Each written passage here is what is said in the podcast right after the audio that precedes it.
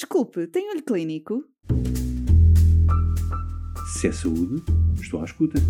Atualidade científica para profissionais de saúde? Quero, Quero ouvir. ouvir. Olho Clínico, o seu podcast de discussão científica. Olá! Neste novo episódio de Olho Clínico, vamos abordar os aspectos mais relevantes na gestão das pessoas com co-infecção VIH-VHC. Continuamos a conversa com a doutora Cristina Valente, médica infecciologista no Centro Hospitalar Universitário de Coimbra, para analisar os aspectos a privilegiar no diagnóstico, tratamento e monitorização destes doentes. Se tem interesse, fique connosco e ouça o episódio completo agora. Olá, doutora Cristina Valente, bem-vinda ao Olho Clínico. Começava por lhe perguntar como abordar a pessoa que vive com VIH e está co-infectada por vírus da hepatite C. Olá, boa tarde. Eh, então, para começar, um, um indivíduo co-infectado uh, pode ter, uh, ou melhor, o infectado por VIH pode ter muitos outros vírus, o vírus B, o vírus C, o vírus Delta ou até o vírus E. E, portanto, o fundamental é, de facto, caracterizar a infecção por VIH e rastrear essas coinfecções. Como eu disse, não só a hepatite C, mas também o vírus da hepatite A, o vírus da hepatite B, porque há vacinas para eles e até, se possível, o vírus da hepatite E, se houver alterações hepáticas. E o vírus da hepatite C é fundamental porque sabemos que estes dois vírus uh, têm, são nocivos, naturalmente, e no, no caso do vírus da hepatite C vai magoar o fígado e temos um tratamento acessível, fácil, uh, com bons resultados e, portanto, de uma forma geral, qualquer doente com hepatite C é candidato para tratamento. Portanto, se nós tivermos um doente uh, estabilizado do ponto de vista do VIH, temos que caracterizar o vírus C, o vírus e a doença que ele provocou a nível do fígado. No caso do vírus, é importante conhecer a carga viral, o genótipo, se for possível. No caso do fígado, é fundamental termos uma ecografia para avaliar o grau de fibrose ou se há alguma lesão ocupando espaço. Um método de imagem muito fácil que nós dispomos atualmente, a elastografia, serve para avaliar o grau de fibrose. Na ausência de elastografia, podemos recorrer a testes sanguíneos, os chamados marcadores bioquímicos, o APRI e o FIB4, que são muito, muito fáceis de, de realizar e não envolvem qualquer custo. E chamar a atenção também, se um doente já tiver cirrose, é obrigatório fazer uma endoscopia para procurar varizes esofágicas. Portanto, quando abordamos um doente e após fazer o rastreio, é também muito importante perceber qual é a terapêutica antirretroviral que estes indivíduos têm e selecionar a terapêutica do vírus C mais adequada, com o menor potencial de interações medicamentosas para minimizarmos eh, toxicidades, efeitos adversos desnecessários, preocupações para o doente e preocupações para o médico. E nós, felizmente, temos a possibilidade e temos vários fármacos que mutuamente se ajustam porque uh, minimizam muito as interações medicamentosas e podemos assim tratar os dois vírus. Certo, e já abordou um bocadinho a questão do diagnóstico, mas perguntava-lhe também se, atendendo ao momento que atravessamos, há respostas das estruturas para realizar todos os exames necessários.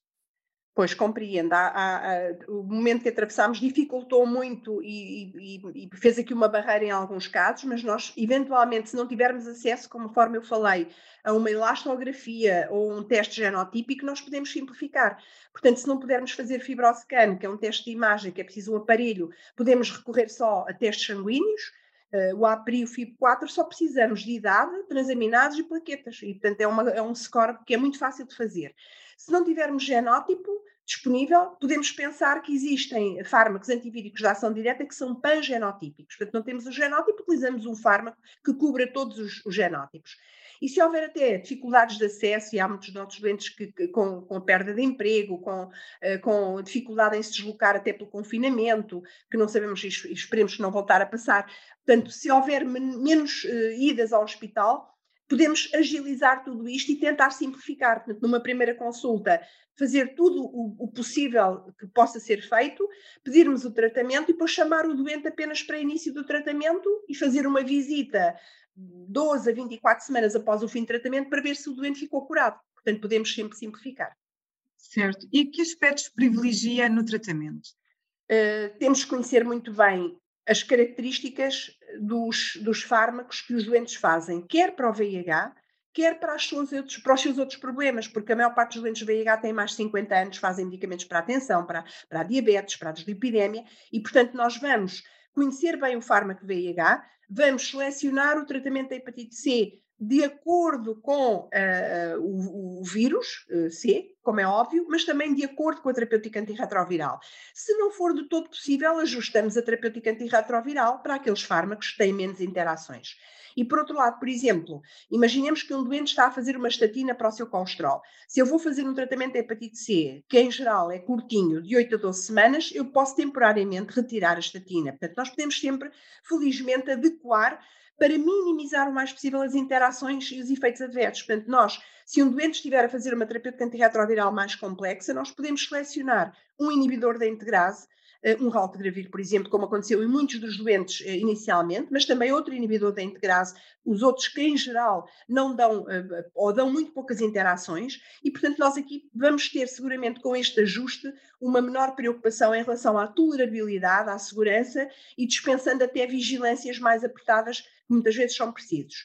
No caso do VIH, repito, os esquemas que incluem inibidores da integrase são quase todos eles pacíficos de dar, eh, no caso dos não nucleosídeos, eh, a rilpivirina também pode ser usada com tranquilidade.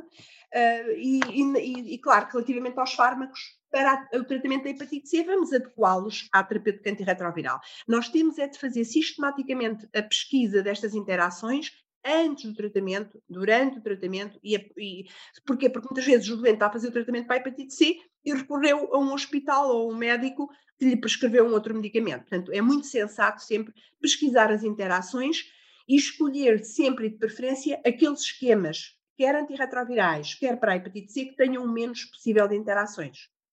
Sim, e no que respeita à monitorização destes doentes, como é que esta deve ser feita? Uh, repito, quer dizer, é fundamental pesquisar a adesão e os efeitos adversos. Nós temos que, um dos aspectos muito importantes da monitorização é avaliar as interações medicamentosas, portanto, avaliar sempre se o doente não começou a tomar outro medicamento, alertar mesmo para possíveis interações, nomeadamente atenção, se está a fazer este medicamento, não, eh, não, não, não inicie outro sem nos perguntar. E, e, conforme também já referi, se houver uma necessidade de utilizar uma estratégia de simplificação, o doente pode ser apenas testado uma vez após iniciar o tratamento, eh, porque a terapêutica é muito simples, não é? Não requer, se nós tivermos terapêuticas simples do, do próprio VIH, não estamos tão preocupados com uma vigilância e uma monitorização. E depois, no fim, às 12, 24 semanas, de novo uma, uma avaliação para saber se o doente ficou curado ou não. Eh, na parte da monitorização dos doentes com doença hepática avançada, aí já é mais complicado, ou seja, se eu tiver um doente com um grau de fibrose F3 ou F4, a chamada cirrose, eu não posso, eh, eu tenho que vigiar o doente mais de perto, eu tenho que vigiar, nomeadamente fazer o rastreio do cancro do fígado, portanto, porque um indivíduo cirrótico Uh, que seja cirrótico antes do tratamento, mesmo que seja tratado para a hepatite C e que haja melhoria de tudo isto, da inflamação, da fibrose, ele nunca deixa de ter risco de desenvolvimento do, do cancro do fígado. De forma que nós temos que insistir, e muitas vezes esquecemos no doente VIH, de sistematicamente fazermos uma ecografia de seis em seis meses e até, eventualmente, uma alfa-fetoproteína. Ah, e mais, nós sabemos atualmente que uh, muitos dos nossos doentes VIH têm síndromes metabólicos, cada vez mais, existe uma esteatose hepática, eh, agora também muito falada, a NASH, a NAFLD, e portanto cada vez mais sabemos que uma esteatose, que é chamada gordura hepática, que nós até aqui se calhar não valorizamos, sabemos que neste momento ela pode evoluir desfavoravelmente e se esse doente tiver um estilo de vida menos uh, atento, se for um indivíduo que tem uma diabetes, um excesso de peso, uma hipertensão, uma dislipidemia, associada à esteatose, isto pode acarretar um maior risco de, de, doença hepática grave.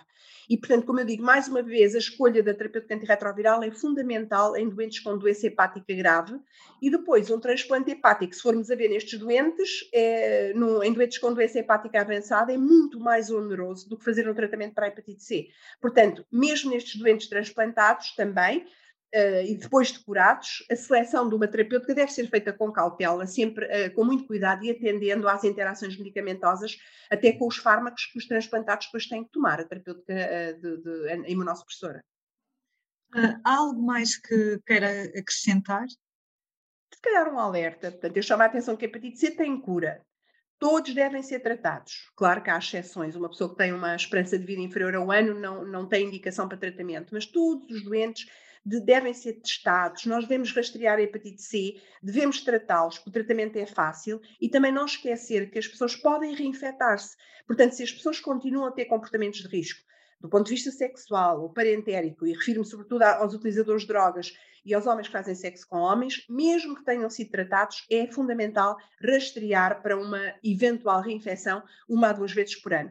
Portanto, a minha mensagem seria: a hepatite C tem cura, mas não imuniza. Portanto, a pessoa pode, se tiver comportamentos de risco, pode reinfectar-se.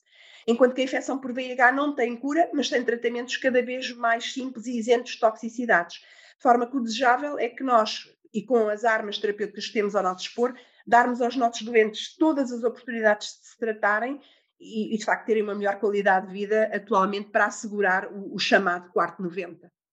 Obrigada, doutora Cristina. Se é saúde, estou à escuta. Atualidade científica para profissionais de saúde? Quero ouvir.